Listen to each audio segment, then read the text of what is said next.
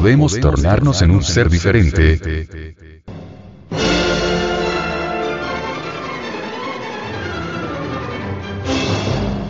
La revolución del hombre depende de su comprensión, de lo que puede adquirir y de lo que puede dar para eso.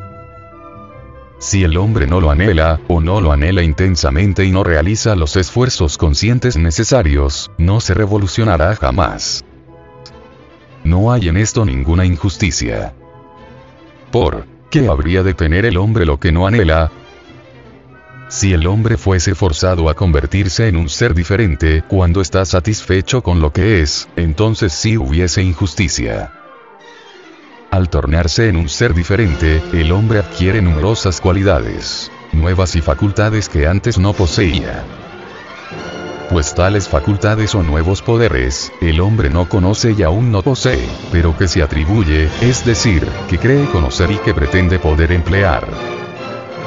Este es el punto de mayor importancia para llevar a cabo su revolución interior.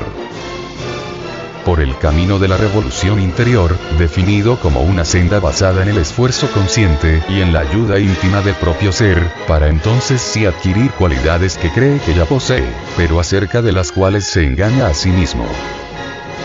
Para comprender mejor esto, para saber qué nuevas facultades, qué poderes insospechados puede el hombre adquirir y cuáles son aquellos que imagina poseer, debemos partir de los conocimientos generales que el hombre tiene de sí mismo. Y aquí ya nos hallamos ante un hecho muy importante. El hombre no se conoce. No conoce ni sus límites, ni sus posibilidades. No conoce siquiera hasta qué punto no se conoce.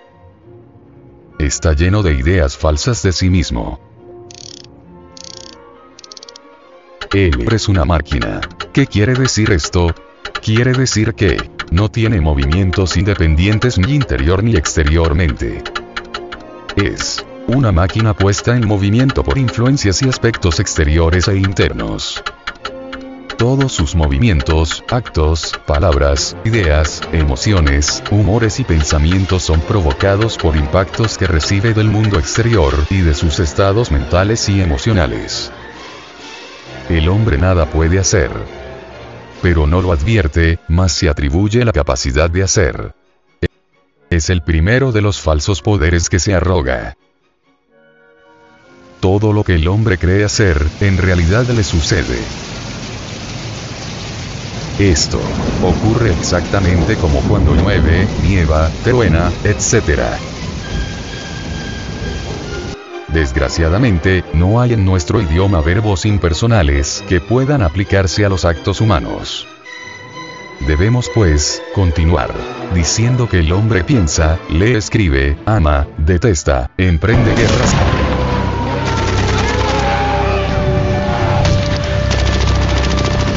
combate, etc., pero en realidad, todo eso le sucede. El hombre no es una unidad psicológica. Realmente el hombre no posee una individualidad definida. Esta falta de unidad psicológica en el hombre es la causa de sus tantísimas dificultades y amarguras. El cuerpo físico es una unidad completa y trabaja como un todo orgánico, a menos de estar enfermo. Empero, la vida interior del hombre en modo alguno es una unidad psicológica.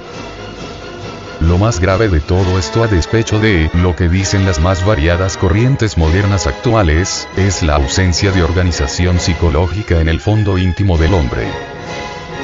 Ciertamente, en tales condiciones, no existe trabajo armonioso como un todo, en su vida interior.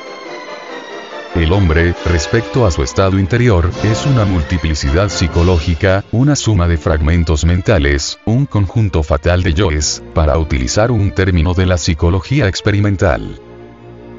El hombre no tiene ciertamente un yo permanente, sino una multiplicidad de diferentes yoes infrahumanos e inhumanos. Por lo que, es semejante a una casa en desorden donde en vez de un amo, existen muchos criados que quieren siempre mandar y hacer lo que les viene en gana.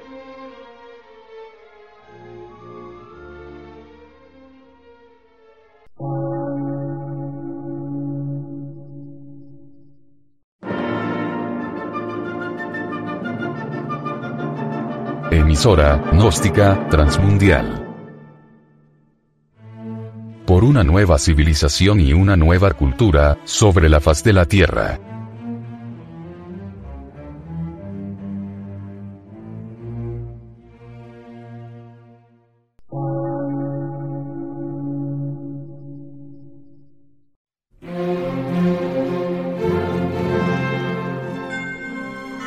Medio de radiodifusión. Científico, artístico, místico y filosófico.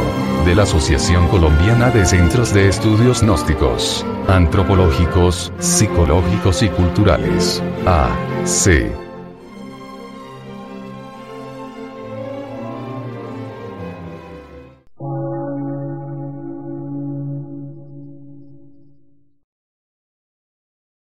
Lectura en movimiento.